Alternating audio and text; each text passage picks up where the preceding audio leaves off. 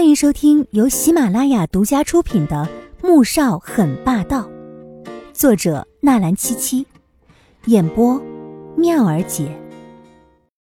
第二百五十集，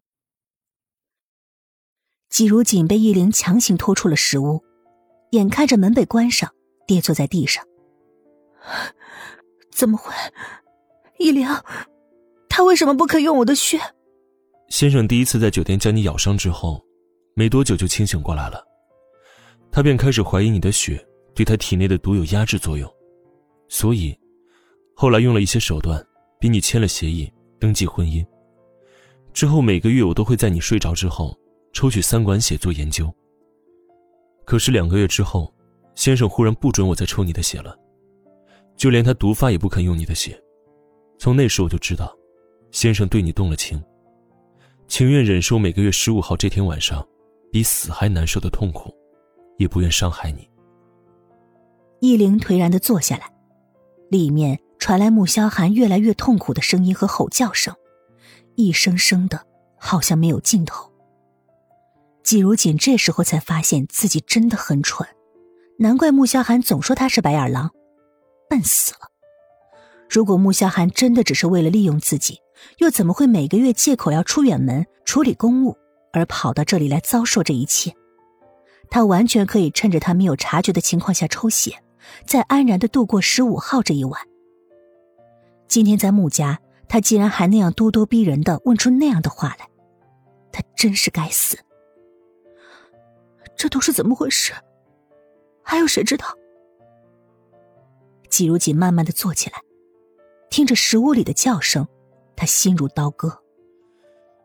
在先生十八岁那年，红叔生日，苏小姐端了原本要给红叔喝的茶，给先生误喝了。之后，先生便中毒，砸光了家中所有东西，咬伤了几个家佣和护工。在醒来时，便假装毒发导致双腿残疾。但是每个月十五号会发作的事情，只有秀姨、洪博和我知道。你是第四个知道这件事情的人。依灵也不再隐瞒，事情到了这一步，而先生还将他带过来，他也没有什么好隐瞒的了。你是说，他受这种折磨已经整整十年了？依灵的沉默给了他答案。季如锦没有再问，而是到了石门旁，拍着门喊：“穆小寒。”你能听到我的声音吗？你听得到吗？别喊了，没用的。毒发的时候，先生的神智就和发狂的野兽一样，没有一点理智。无论谁进去，只会被他活活咬死，或者撕碎。依林走过去，想要把他拉开，却被他固执的推开了。我在这守着他。季如锦声音哽咽，胸口痛的像是要炸开一般。依林没再多说，走到旁边的石凳前坐下。也好，至少再也不用他一个人傻傻的坐在这里经历那种痛苦了。而季如锦，每听到里面传来一声痛苦的咆哮声，他的心就抽痛一下。整整一夜，直到天上渐渐浮现出鱼肚白，里面的声音才渐渐的静下来。叶良，没有声音了，快点把门打开，我要去看看他。季如锦猛地站起来，依琳转过头，看到他满脸都是泪水，不由得一震。门刚打开，季如锦冲了进去，看到穆萧寒浑身狼狈至极，衣服已经被撕得不成样子了，他脸色苍白，疲惫的躺在地上喘息着。穆萧寒，你怎么样？季如锦扑过去，抱住他，嘶声大哭。阿姐。我没事。穆萧寒喘息的安抚他，季如锦抹了抹泪水，和依琳把他扶起来。车上，季如锦拿着帕子擦着他脸上的脏污，看着他虚弱的闭着眼休息，只恨不得自己替他承受这些痛苦。穆萧寒，对不起，我不该跟你闹，是我不好，我怎么那么坏？我不知道你会这么痛苦，对不起，都是我不好。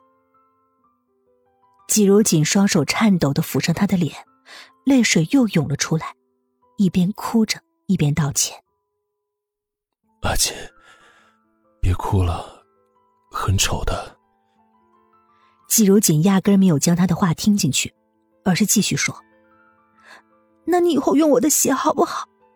我可以多吃一点饭，我可以多喝一点补汤就没事了。